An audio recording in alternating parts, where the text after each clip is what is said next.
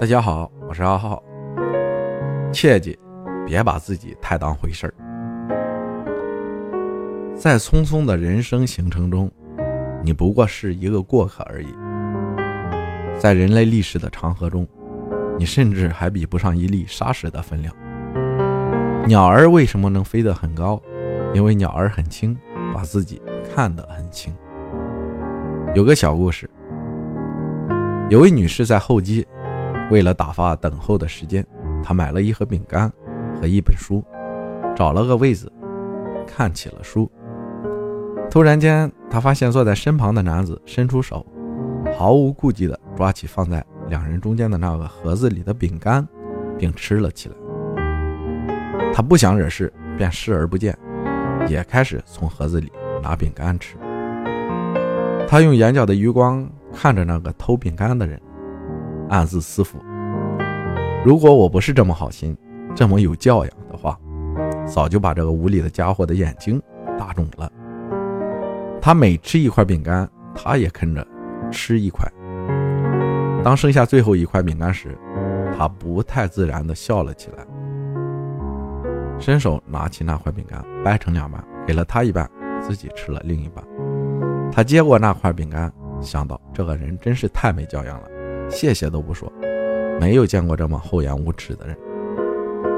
听到登机通知，他长出了一口气，直奔登机口，看都没看那个贼一眼。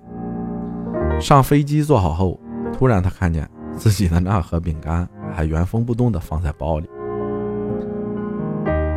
现在要请求那个人原谅，已经为时太晚了。他心里非常难过。因为他自己才是那个傲慢无礼、没有教养的贼。曾几何时，在脑海中以为事情应该是某种样子的，而后来发现，事实并不像自己想的那个样子。曾几何时，因为缺乏信任，凭借主观臆断去评价别人，结果往往远离了事情的真相。由此可见，在对别人的进行评判之前，要三思而后行。先想到别人的好的一面，不要急于做出负面的判断。多想想自己的错，就会慢慢忘记别人的过。世上本来没有对错，只是立场不同。在谁的场，要捧谁的场。请你不要贸然评价我。你只知道我的名字，却不知道我的故事。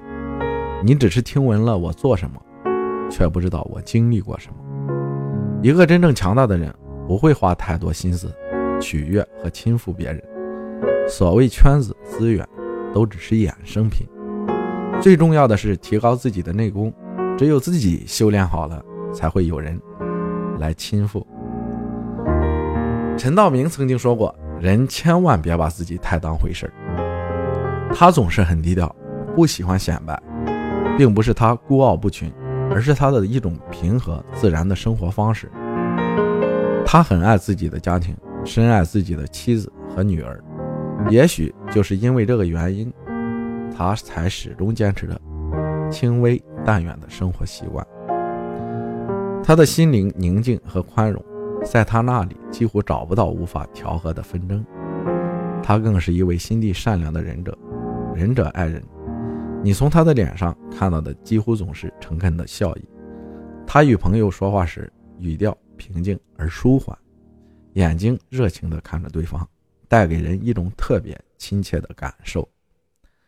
自己是梧桐，凤凰才来会来栖；自己是大海，百川才来汇聚。花香自有蝶来飞。你只有到了那个层次，才会有相应的圈子，而不是倒过来。没有人陪伴你走一辈子，所以你要乐在其中；没有人会帮你一辈子，所以你要建立强大的自我。人生本就是一种感受，当爱你的人弃你而去，任你呼天喊地，已无济于事。生活本是聚散无常，当背后有人飞短流长，任你舌如莲花，亦百口莫辩。世道本是起伏跌宕。得志时好事如潮涨，失意时皆似花落去。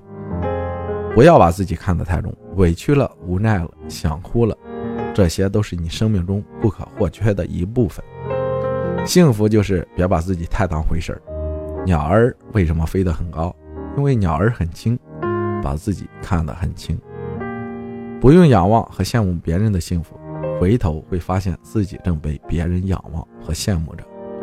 每个人都是幸福的，只是你的幸福常常在别人眼里。幸福这座山没有顶，没有头，你要学会走走停停，看看山峦，赏赏红泥，吹吹清风，心灵在放松中得到满足。幸福也不会一楼人和人，迟早有一天他会找到你。简·奥斯汀的小说《傲慢与偏见》讲述了19世纪初英国的一个普通的中产家庭中五姐妹的爱情与择偶故事。故事。因为男主人公富家公子达西的傲慢，使女主人公伊丽莎白对其产生了偏见，险些错过心中的真爱。在经历一番周折后，两位主角放下自身的傲慢和各自的偏见，表现出了自己最真实、善良的一面，最终找到幸福的归宿。人生充满了起落，你不会知道下一刻会发生什么。也不会明白命运为何这样待你。无论你今天怎么用力，明天的落叶还是会飘下来。世上有很多事是无法体现的，活在当下，正向提升。